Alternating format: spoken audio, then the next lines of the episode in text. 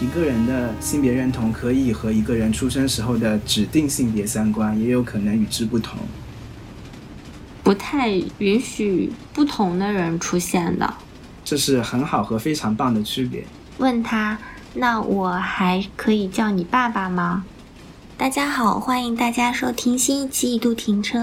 一度停车是一档可以当做你隔壁饭桌闲聊来听听看的播客，在这里我们会分享自己对生活的观察和想法。我是西木，我是户川，生理性别男，性倾向异性，性别认同男性。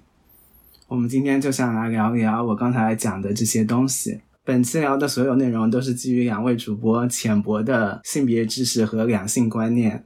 所以，如果有任何的冒犯或者不清楚的情况，也希望可能潜在的听众谅解。嗯哼。为什么想到这个事情呢？是因为我之前在某一个播客平台改自己资料的时候，性别里面可以选男女，说不上来，没想好这四个选项，我就突然想到说，居然有关注人自我性别认同的国内 app，我就觉得好像可以来聊一聊这个事情。所以其实你是认同自己性别是男性的，是吧？应该是的，我也没有办法很确定的讲。嗯，在我已知的概念里面是男性。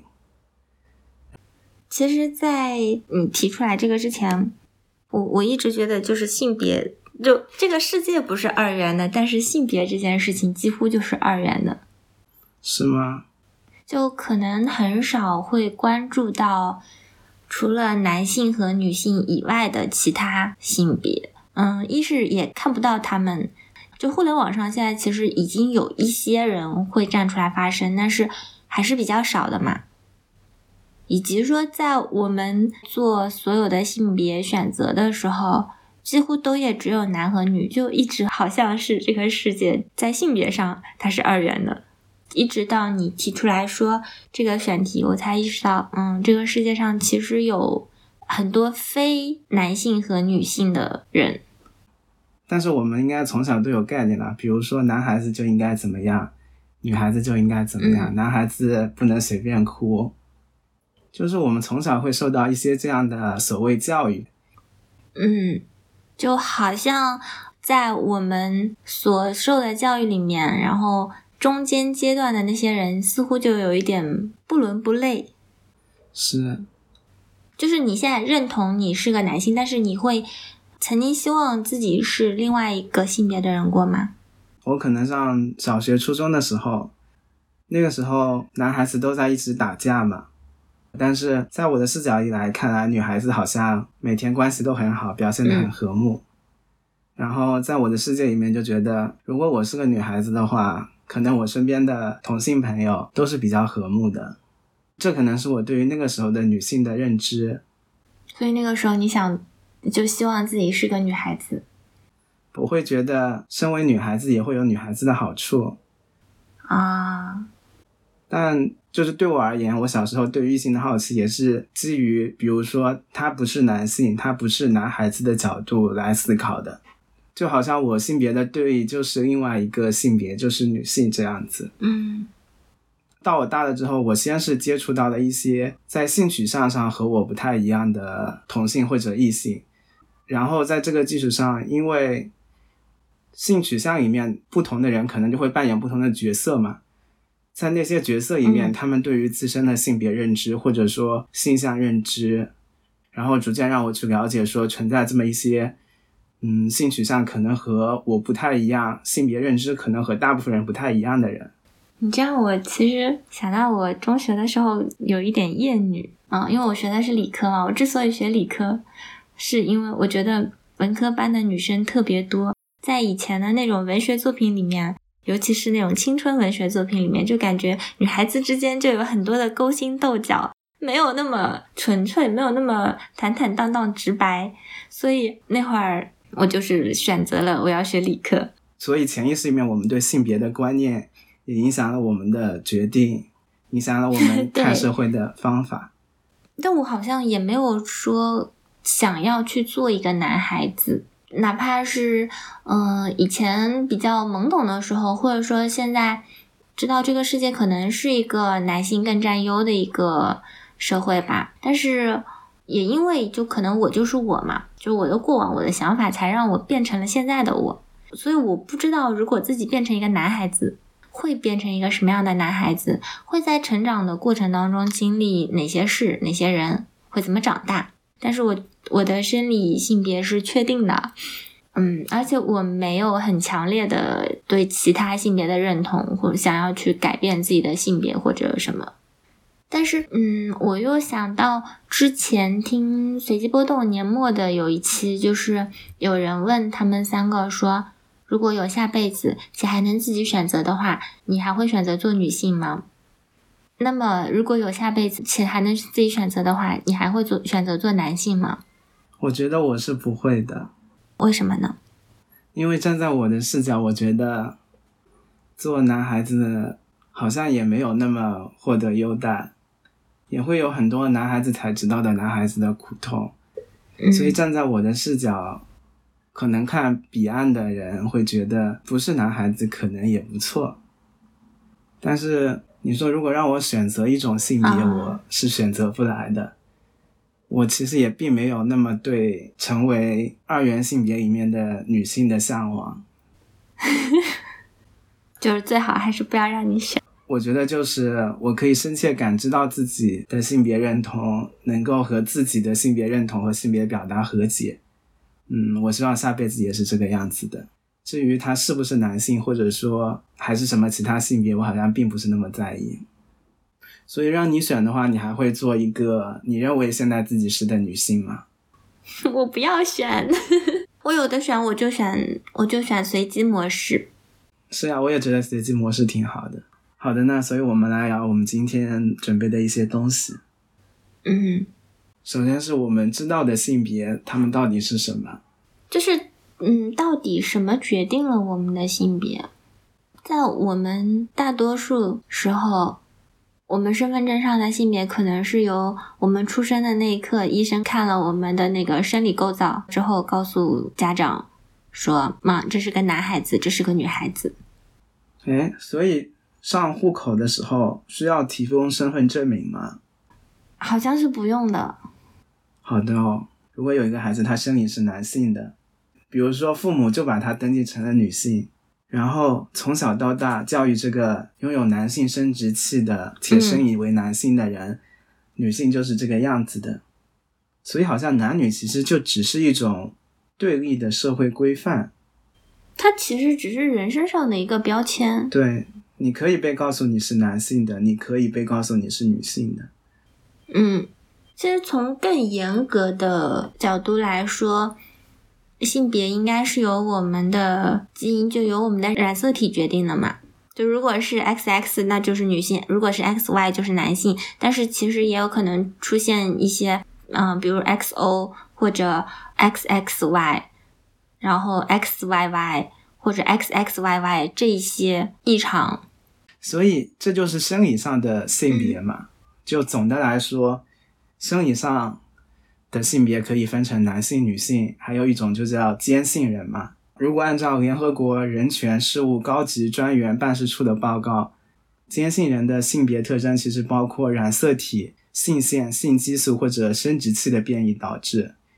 比如有 XY 染色体的人，大部分情况下其实都是被称为男性的，但是也有可能他们会拥有女性所专有的生殖器，或者说他们会分泌女性专有的性激素。这部分人我们会把他们叫做坚信人，是一个比较广义的称谓。你刚刚说完，我想补充一下，就是根据联合国统计，有百分之零点零五到百分之一点七左右的人，他是具有双性人的特征的。全球统计下来的话，应该有一点二亿左右，估计与天生红头发或者双胞胎的人数是接近的。也就是说，两千个人当中就有一个。在全球有一点二亿这么庞大的数字当中，嗯，但是在我们的人口普查当中，其实一直是没有双性人的数字的，因为根本就没有男女之外的选择。我们身份证上那位要不就是一，要不就是零啊。嗯，呃，这其实是生理上我们怎么区分人的性别嘛？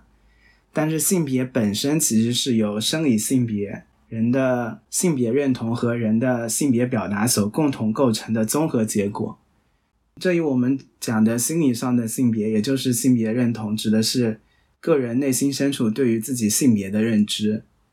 一个人的性别认同可以和一个人出生时候的指定性别相关，也有可能与之不同。虽然一个人可能会表现出与特定性别角色相一致的行为，但是这并不能一定反映出他们自身的性别认同。也有可能是他们从小就被教育，你是个男孩子，或者说你是个女孩子。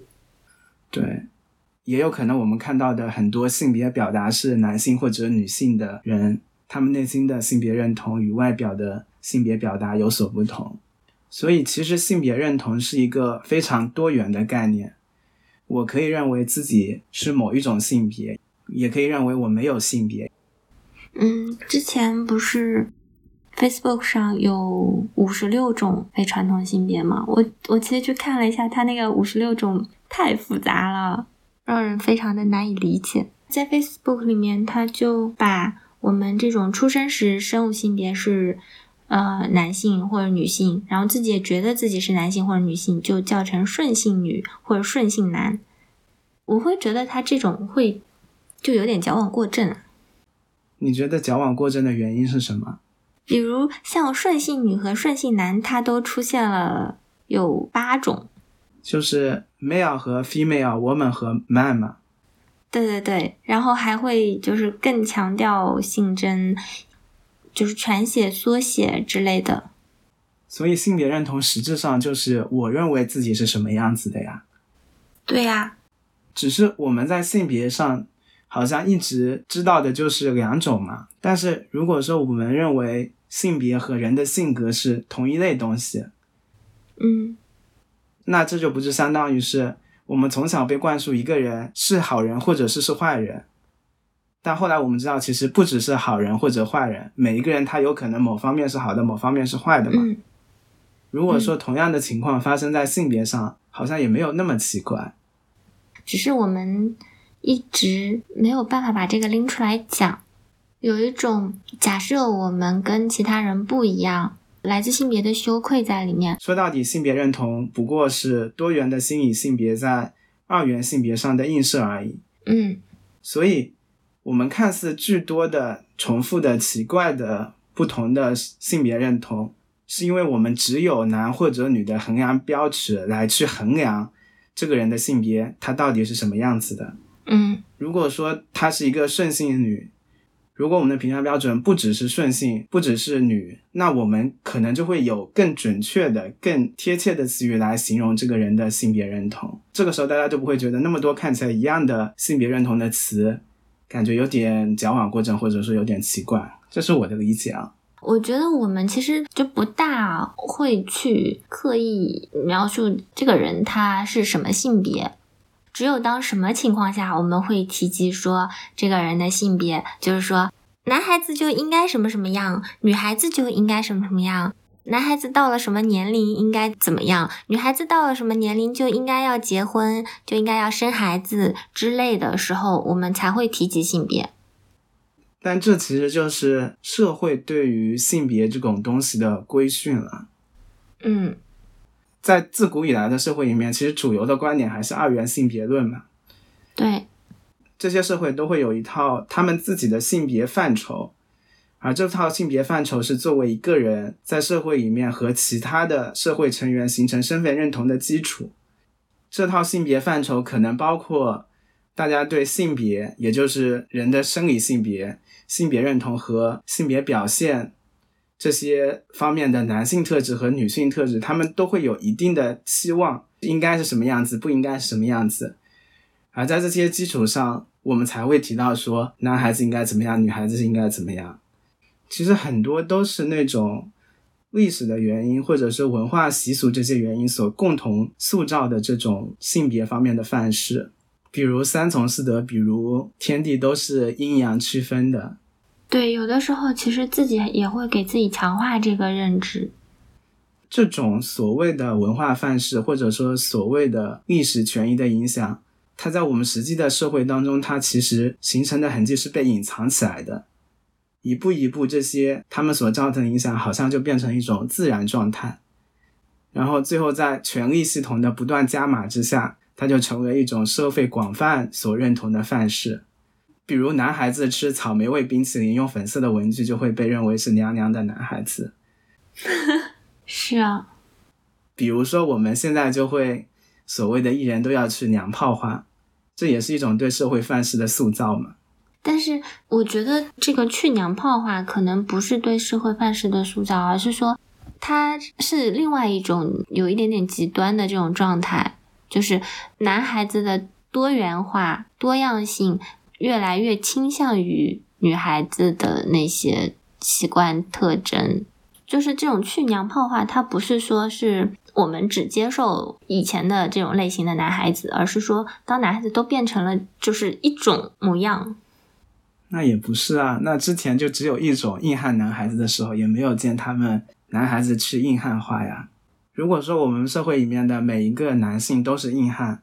好像没有什么问题，但是如果说我们社会里面每一个男性都是娘炮，会有问题吗？但是，呃，如果说都是硬汉的时候出现了娘炮，他就会被排挤啊。那一样的呀，如果说都是娘炮出现一个硬汉，他也是会被排挤的。嗯，都是娘炮的社会和都是硬汉的社会，它到底有什么不一样呢？不知道哎。嗯，这是我们之后要讨论的话题。嗯，好的，这里简单补充几个在 Facebook 上所被标识的性别认同，比如 agenda 指的是自我认定没有性别，agenda 指的是自我认定性别可以在两个性别之间进行切换，这两个性别并不是指二元的男或者女，也有可能是其他的性别认同。non-binary 指的是自我认同的性别里面性别它不是二元的。好的。所以，我们就会在想，如果说有一些性认同和社会二元认同不太一样的人，他们可能会遇到哪些问题？嗯，首先我们想到的，你为什么会想到是穿衣服啊？因为你想，我们从亚当夏娃之后，吃这件事情，所有人都一样嘛？就衣食住行，衣其实放在最前面，而且食住行是男女是没有什么差别的，但是衣其实是。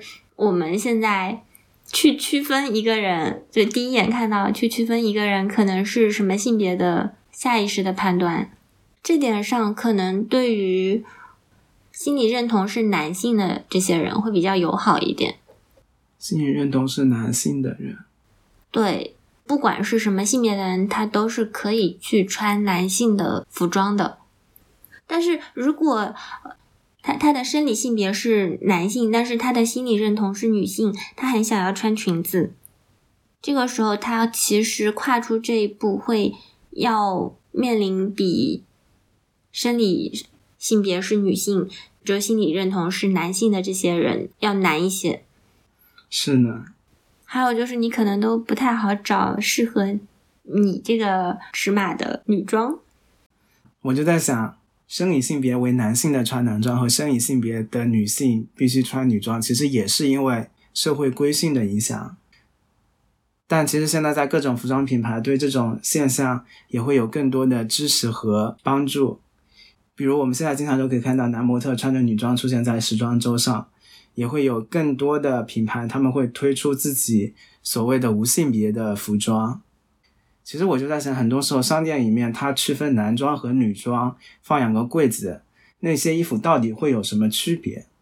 比如说，同样一件男女好像没有太大差别的羽绒服，一件衣服它是男装，一件衣服是女装，是因为什么呢？我不知道哎。对啊，我就在想这个事情啊。比如说，都是平平的、长长的羽绒服，男装和女装有什么差别吗？女装可能会，呃，可能在腰部啊。以及说其他地方加一些装饰之类的，还是你说的就是那种完全去性别化的，类似运动服？对啊，这种区分男女的，其实可以做一些观察的。我们后续把我们一些观察的结果专门拿出来聊。好呀。比如说，我们就买两件看起来一模一样的男装和女装啊。比如说，我就去女装的柜子里面挑衣服，会遇到什么问题？可以的。最关键是你要去试穿，以及买下那件衣服，不是试穿会被打出来吧？不会吧？因为如果你只是单纯的挑选，比如那个导购可能会觉得你是给你女朋友买，他不会觉得是你要穿。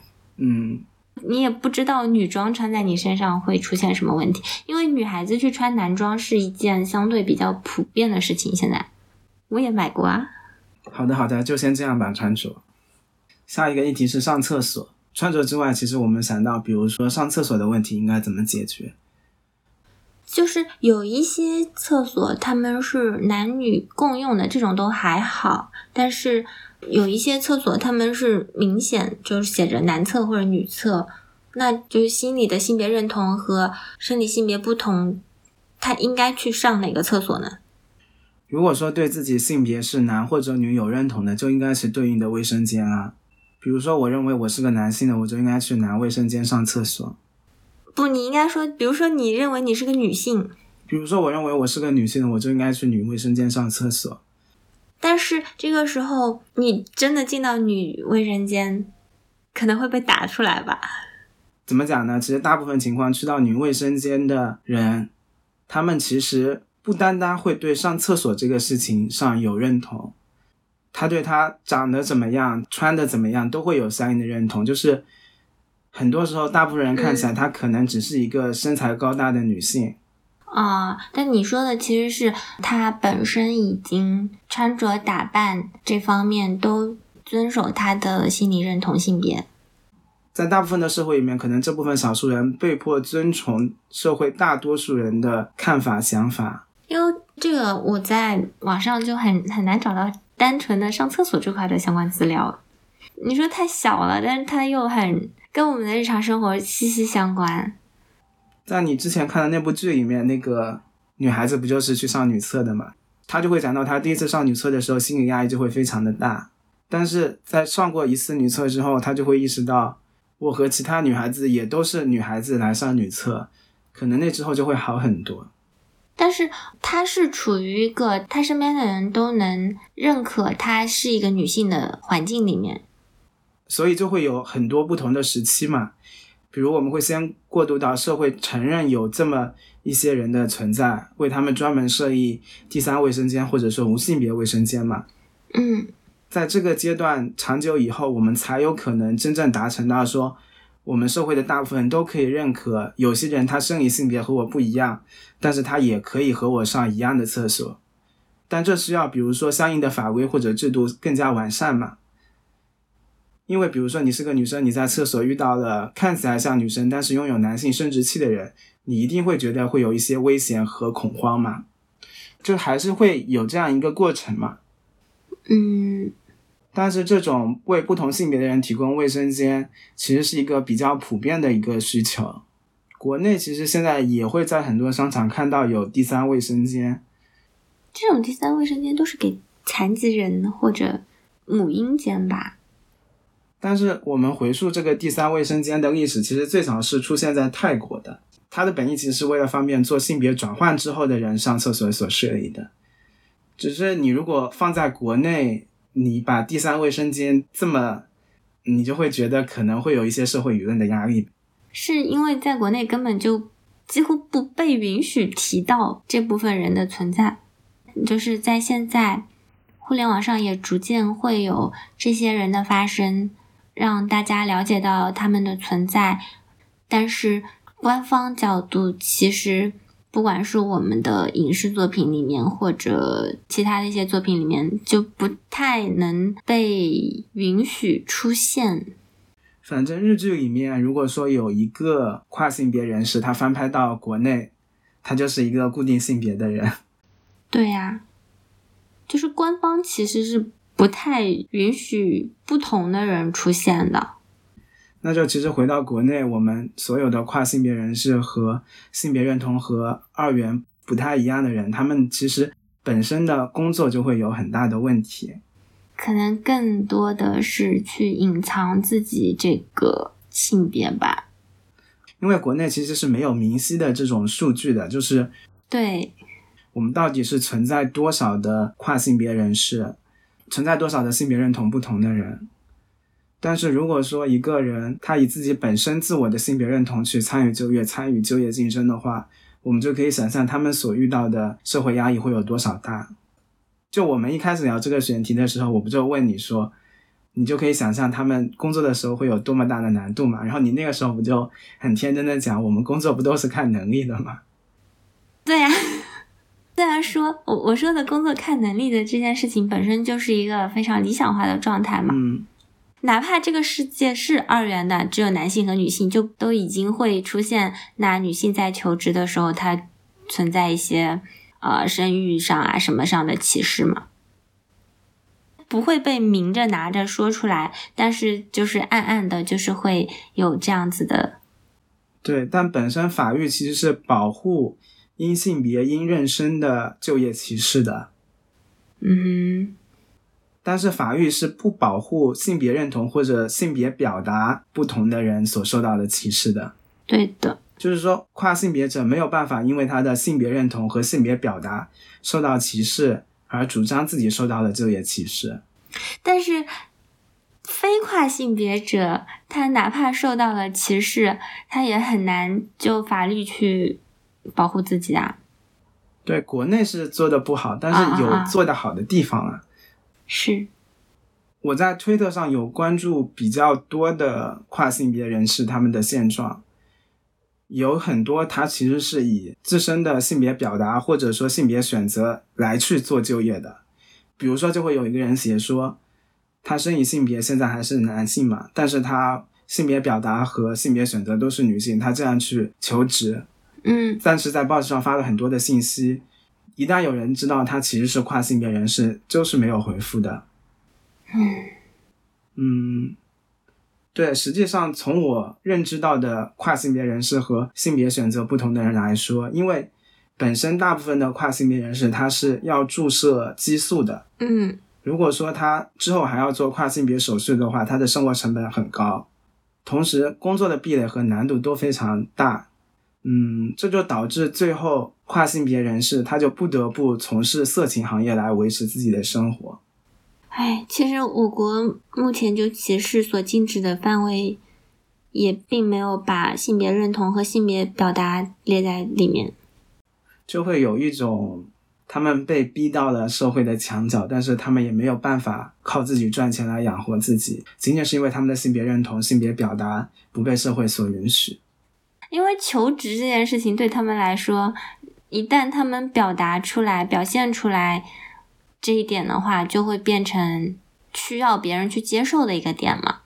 就一旦他们有所表达，好像就需要被别人接受和认可，才可以进入到职场里面。嗯，但实际上，他们进行性别表达，并没有侵犯到别人。很难吧？他们的生存空间很狭小嘛。哦，补充一下，呃，国际立法就实现了对固有性别范式的超越。就比如说，像澳门在就业领域内就立法禁止性倾向歧视，台湾在就业和教育两个领域内也禁止了基于性别认同、性倾向的歧视行为。美国联邦最高法院在呃某个案件当中将性别歧视也扩大解释为与性别相关的歧视，实实现了对跨性别群体的保护。噔噔噔噔。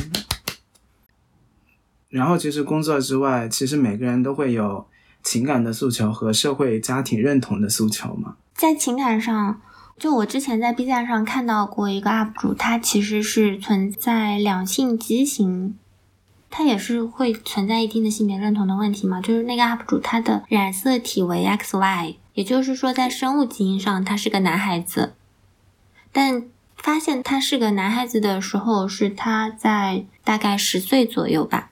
所以不管是从小的特征，还是外界都认为他自己是个女孩子嘛。当他发现自己的染色体和之前的认同有不一样的时候，自身还有家庭还有所处的环境或多或少都会发生一些变化。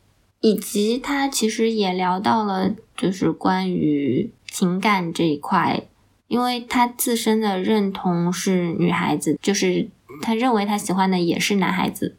这种时候，那他喜欢男孩子的这个事情是嗯被判定成是什么呢？是同性恋吗？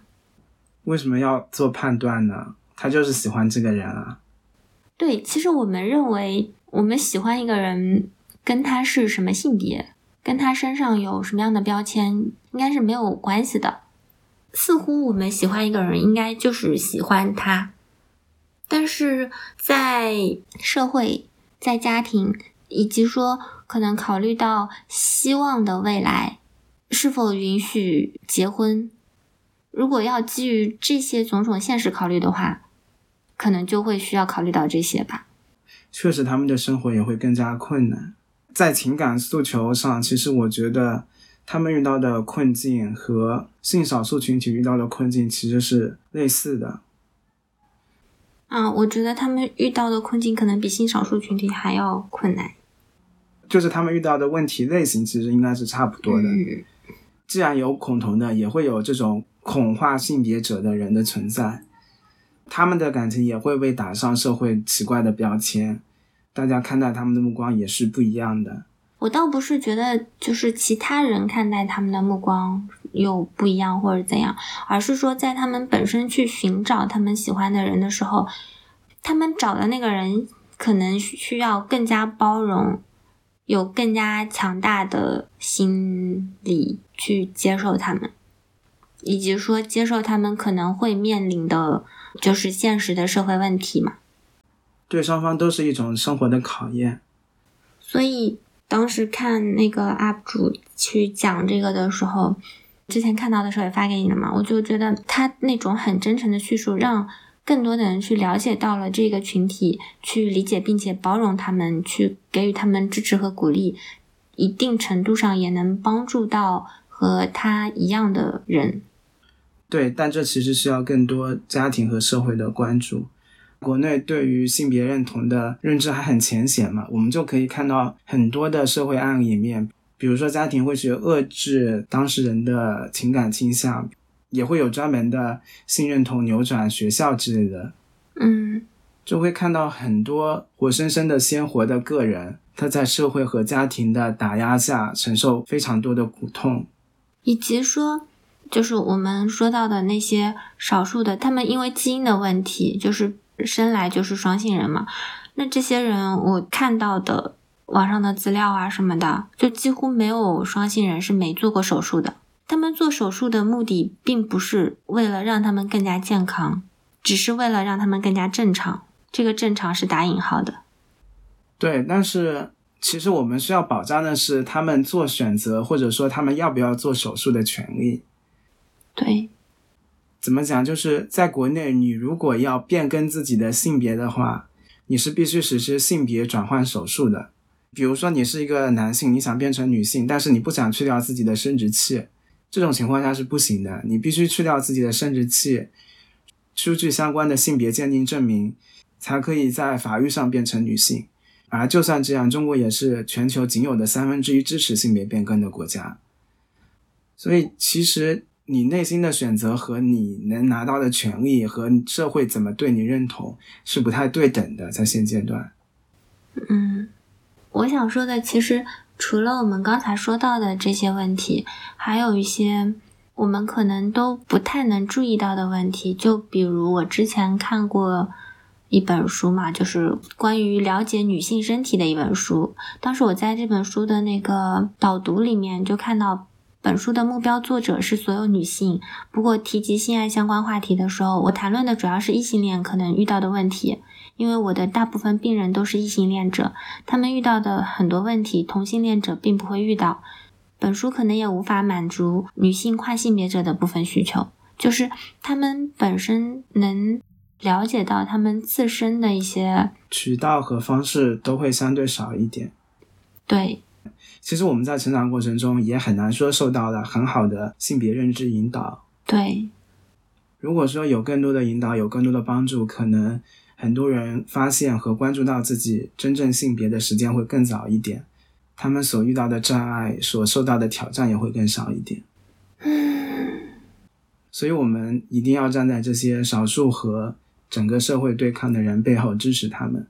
之前在看你发的那篇 Facebook 不同性别的文章上面，就有人评论说：“我想在很多人看来，这就是回的四种写法。”嗯，啊，但是其实不是的，这是很好和非常棒的区别。但是总有人想要消灭其中的一个，所以不同的性别认同、不同的性别表现，他们都是不同程度的好和不同程度的棒。嗯，他们也都应该存在。嗯，希望我们上面提到的这些问题，在他们的生活中尽快得到改善。我们后续也应该会更多的关注我们能为这些东西做的事情。最后，我们想分享一下我们生活中遇到，或者说我们在影视剧作品里面看到的故事。我生活当中之前有一个同事，她的生理性别是女性，然后呢，已知其实她是喜欢女孩子的，并且他的就是穿着打扮什么都比较就是中性化，比较男性化一点。有一回，我跟其他的同事在讨论，就是。我们部门有几个女孩子什么什么什么的时候，我说为什么没有把她算进去？我忘记她回了我什么，但是我当时没有很刻意去想这件事情，只是今天在讨论性别认同的时候，我突然在想，我把她归为女孩子，是不是本身对她自身的性别认同是一定的冒犯呢？就我没有认可他的性别认同，但是因为我没有跟那个人去聊过嘛，我不知道他对自身的性别认同是什么，我也不知道应该说他是女孩子还是男孩子。我觉得这种事情其实就是我们不要假定他是男孩子或者是女孩子吧。嗯，对，如果说他没有告诉你他是男孩子，那你其实就应该把他当做女孩子来看待。因为就算是在蕾丝的世界里面的相对中性的女孩子，也并不一定认同她的生理性别是男性。我后来没有再去，只是当时碰到这样一件事情嘛。只是没有今天的话题，你可能都不会回想到说当时可能会有什么问题。对。还有呢？还有就是更早，就是大概在一七年，我在成都玩的时候碰到过一个人嘛。他的生理性别就是男性嘛，在我碰到他的那个时候，他是穿的裙子。那个时候她应该是刚开始尝试穿裙子，因为前面的时候她穿的好像都还是裤子。哦，就她穿的那个裙子不是那种苏格兰格子裙那种，是我都不会去穿的那种非常女性化的雪纺碎花连衣裙，而且。我在那边待了两天，她穿过两条裙子嘛，就另外一条也是雪纺的红色连衣裙。她长得其实也不女性化，在她的表述当中，她只是想要穿裙子而已。因为我住的是青旅，青旅里面有其他的人跟她说：“你为什么要这样子穿啊？”什么的，她就说我就是想要穿。也会有另外的人说，就是劝她你正常一点，你穿裤子不是挺好的吗？出于怕冒犯的这种心理，我没有问他为什么穿裙子，就只是觉得他挺大胆的。然后我们有一起出去玩了一下的时候，我会在那个他搂我肩拍照的时候，觉得还是不太适应。但是现在想想，可能这是我离性别认同最近的一次吧。不知道他是到底是出于他的性别认同去穿，还是就只是单纯的想要尝试。但因为也只是偶然碰到，萍水相逢，没关系呢。他可能自己也在自己探索。嗯，因为其实如果说一个人的内心认定自己是男孩子或者是女孩子，他自然就会寻求他自己的外表也应该和自己的内心符合嘛。其实想想，我当时可能只是觉得他有选择他穿什么的自由。就是你只会觉得他喜欢穿裙子，而不是说他喜欢做一个女孩子，就没有从性别这个方面去考虑吧。对，然后影视作品的话，其实我看的很多日剧里面都会有跨性别角色的存在。嗯，但是我这里其实想分享的是，不是跨性别者的存在，但是这个女孩子希望他是一个男孩子。其实我之前也跟你说过，这个故事。是出自于一部叫做《古龙兄弟与四苦八苦》的电视剧里面。其实这个四苦八苦应该就和你上一期说的《捅过窗》里面叶老师说的四苦八苦是一样的啊。然后这一集的主题是叫做“五蕴至圣苦”，其实主要讲的就是肉体和精神没有办法如愿的痛苦。这一集里面有一个比较柔弱瘦小的女孩子，她叫小舞嘛，她经常会幻想自己是一个浑身肌肉的男人，好像这样所有的问题都会迎刃而解。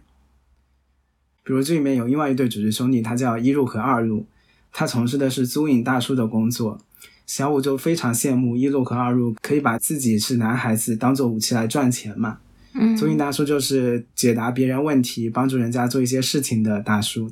后来有一天，在小五工作的咖啡厅里面，就是有一个叫米卡哇呀卖味增啊一些厨房用品的人，趁着老店主开店的间隙，强制卖了一大箱的裙带菜给到这个咖啡厅，卷走了一波钱嘛。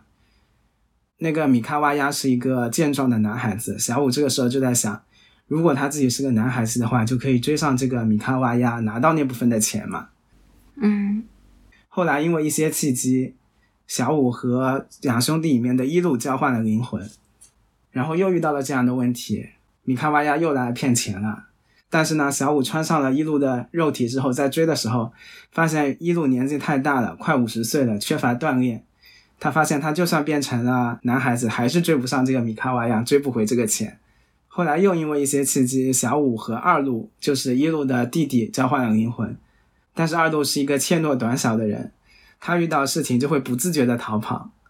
小五尽管追上了这个米卡瓦呀，但是最后因为二路的身体是一直擅长于逃跑的，他的身体也跟着逃跑了，最后他还是没有追上这个米卡瓦亚，就感觉这是一些灵魂交换的奇怪想法嘛。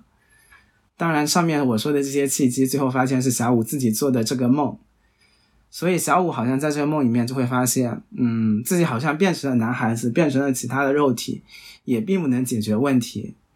嗯，对，就是小五他无论是作为男人，或者说作为他想象中的女人，都会有相应的肉体上的困难、精神上的困难。事情到这里好像就结束了，就是小五没有办法变成男孩子。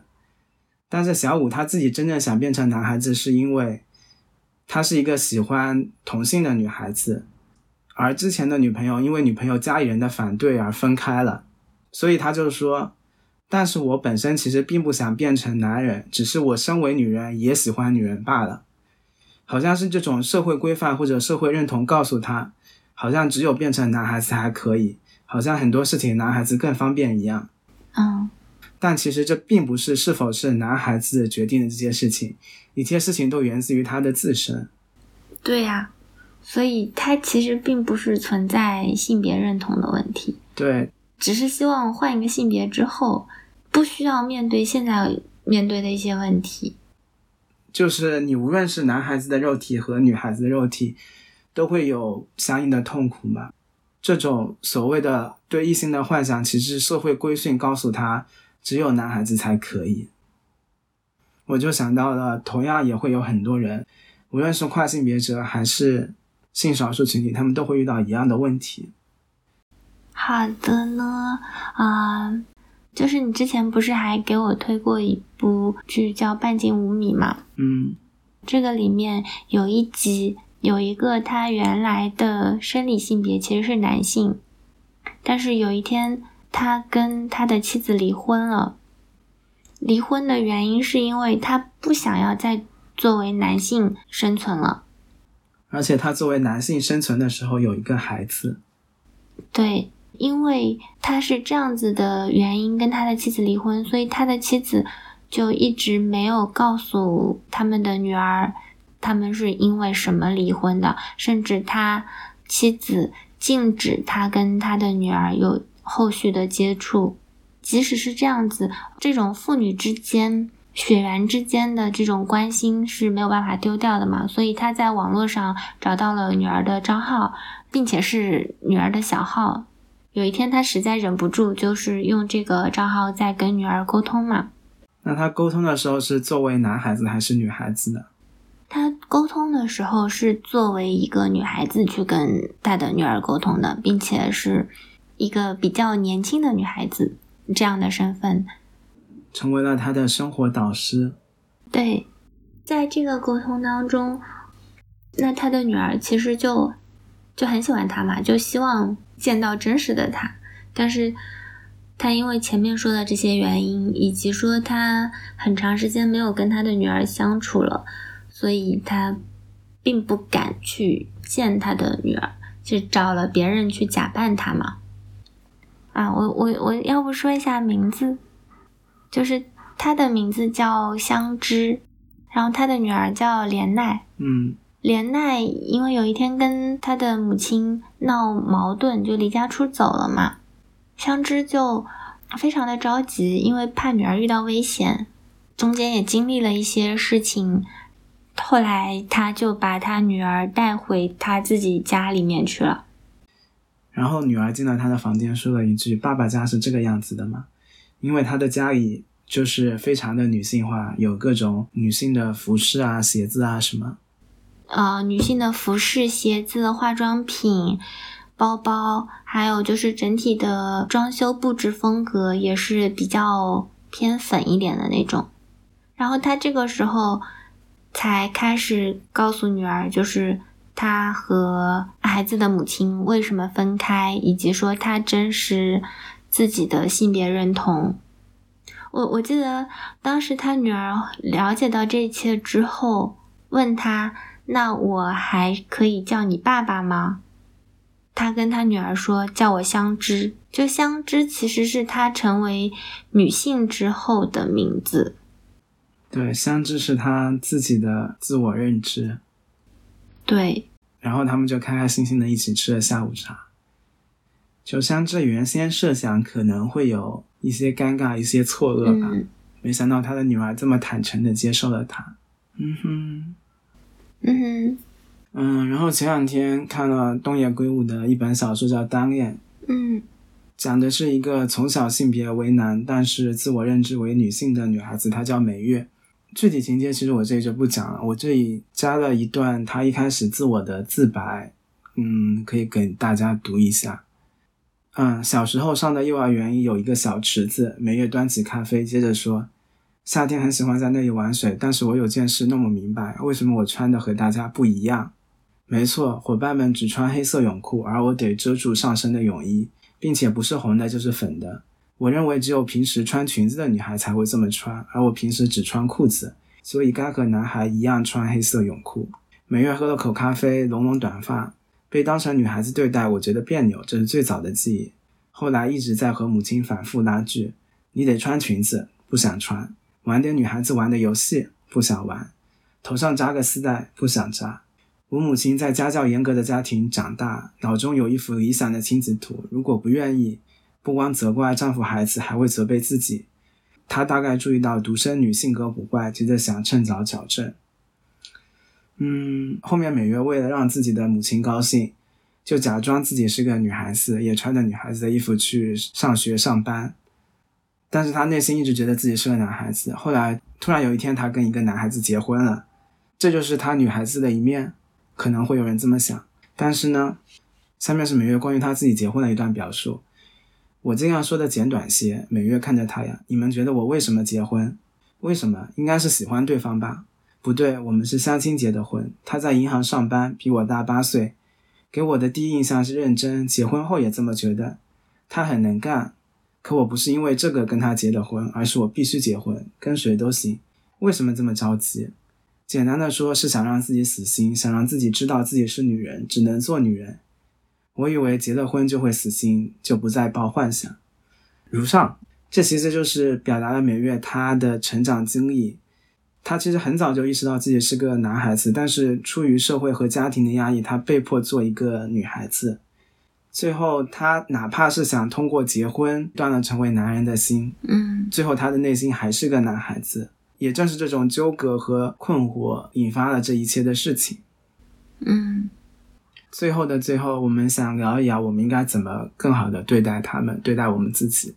其实我有一点不知道应该怎么去对这些人，就是我唯一能想到的一种场景是。如果我们作为父母，其实我觉得，如果我作为父母，我更难以合理的方式去对待他们吧。比如说，如果我们是父母，我们应该假定自己孩子的性别吗？对呀。之前我看《逃避虽然可耻但有用》的 SP 里面就会有讲到，他们他们要给孩子起一个男孩子、女孩子都可以用的名字嘛。嗯万一以后孩子想改变自己的性别，会更加容易一点。我就在想，其实，在对孩子的教育和沟通上，我们不应该成为一个严格性别认知的人。嗯，对，就是有一回我跟朋友聊天，我就说，先说，就是我不是说假定你们的孩子以后就会怎样，但是因为他们生个生的是个小男孩嘛，我就说假定他以后认为自己是认定自己是女性，就是会发生什么嘛，以及说，呃，如果说他喜欢的是同性，我会发现。嗯，我跟这个里面那个女孩子聊的时候，她会接受度更高一点，她觉得没有什么问题。但是跟孩子的父亲聊的时候，那个父亲就更不能接受一点。就是，就我很难说，我作为自己，然后如何看待身边其他的人。如果说他有性别认同上的事情，我应该如何对待他？因为对我来说，他就是一个人。所以他可以有他选择自己性别的自由，但是这也是基于这个人可能跟我没有建立连接，他的性别认同不会影响到我的未来的生活。但是真正有影响的就是，假设身为父母，如果孩子出现这样的情况，我们是不是也会觉得？这种情况不可接受呢？会不会控制他在这方面的探索？会不会觉得说出自己的性别和性取向是很羞耻的呢？会不会认可他的选择呢？所以本身我们就在孩子在教育和沟通上不能成为一个严格性别认知的人啊。嗯，分成两个阶段嘛，一个阶段就是我们可能以为孩子要长大之后才知道自己是什么性别的人。喜欢什么性别的人，但是孩子的性别意识形成，其实在他很小的时候就会有了，大概三岁左右，他就会形成自己清晰的性别认知了。他可能没有办法理解性别到底是个什么东西，但是他已经可以依据他的性别选择做出决定了。比如他会喜欢什么样的玩具，他喜欢芭比娃娃还是喜欢挖掘机？我们其实在这个阶段应该避免过多的参与孩子的性别认知。比如说，我们可能小时候就不应该告诉他男孩子如何如何，女孩子应该如何如何，给他们一个相对比较自由的空间，让他们去自我理解性别嘛，这是在他们形成性别概念之前要做的努力。但是，就像你说的，对于形成了自我性别认知的孩子，我们能做的其实也只是帮助他们更好的认知自我，以及说给他们提供更加宽松的条件。对，这个事情没什么大不了的，也没有必要过度的去在意这个，因为他们自身去了解自己、去接纳自己，已经要耗费很大很大的精力了。是呢，想穿裙子就穿裙子吧。对呀。希望和我们一样的人们也可以做出这样的努力，在对孩子上。其实我在。整一个去了解性别认同或者两性畸形的这些事情的时候，我其实同时就是翻看了像豆瓣、B 站还有微博，我就会发现，其实我不知道是因为在追求政治正确，还是说这个社会真的越来越多元。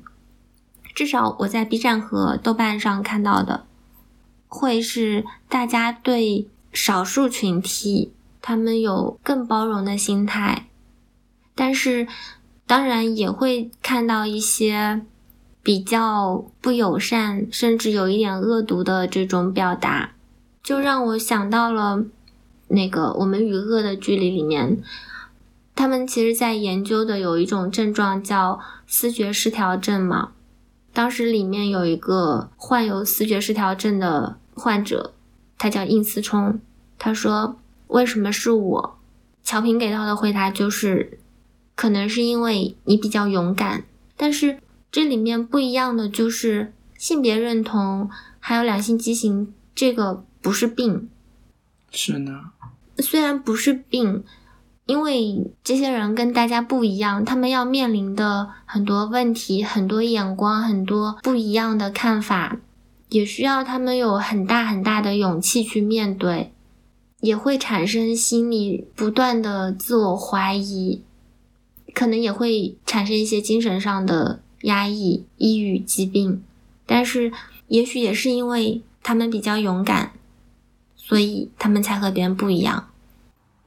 其实，关于性别认知，其实并不是一个简单的多元问题。我们并不能把所有的性别一一摊开说，我们就理解了这么一个问题。因为每一个人他的性别认知、性别取向都会有那么一些不同。其实，我们并不一定非要理解什么叫做非二元性别，也并不一定是要了解他所有的故事，或者说我们可能理解起来困难也没有关系。只要我们尽量不要对他的性别做任何假设就可以了。我们不要简单的把它归类为 A 或者 B。嗯，这可能是对这些人最大的尊重。我们其实，在生活中有很多时候都是很被害怕问你是谁，我们很难清楚的界定自己。我们更多的喜欢被问说你是做什么的。所以，如果说一定要涉及性别认同的话题，一定要。确切的知道对方的性别，那么我们就要用提问来替代假设。在提问的时候，我们要尽量的使用性别友好的词汇，避免说我们因为言语的假设给对方造成了困扰。嗯，这里面可以参考联合国性别包容性语言。嗯，这样想想，中文世界其实挺不友好的，它都是带单人旁或者是女字旁的。所以，好像我们现在的讨论世界里面都是用 T A 来替代那些，但是也没有关系。嗯，我们有这个意识，并且我们去尊重他们，不要对他们做假设。嗯，做一些力所能及的事情。好的，好的，那我们今天就聊到这里。如果你有任何性别认同或者性别选择上的疑虑，请尽可能寻求专业的帮助。如果你有任何困难，也可以联系我们。嗯，如果想找我们聊聊的话，也可以给我们评论或者给我们发邮件。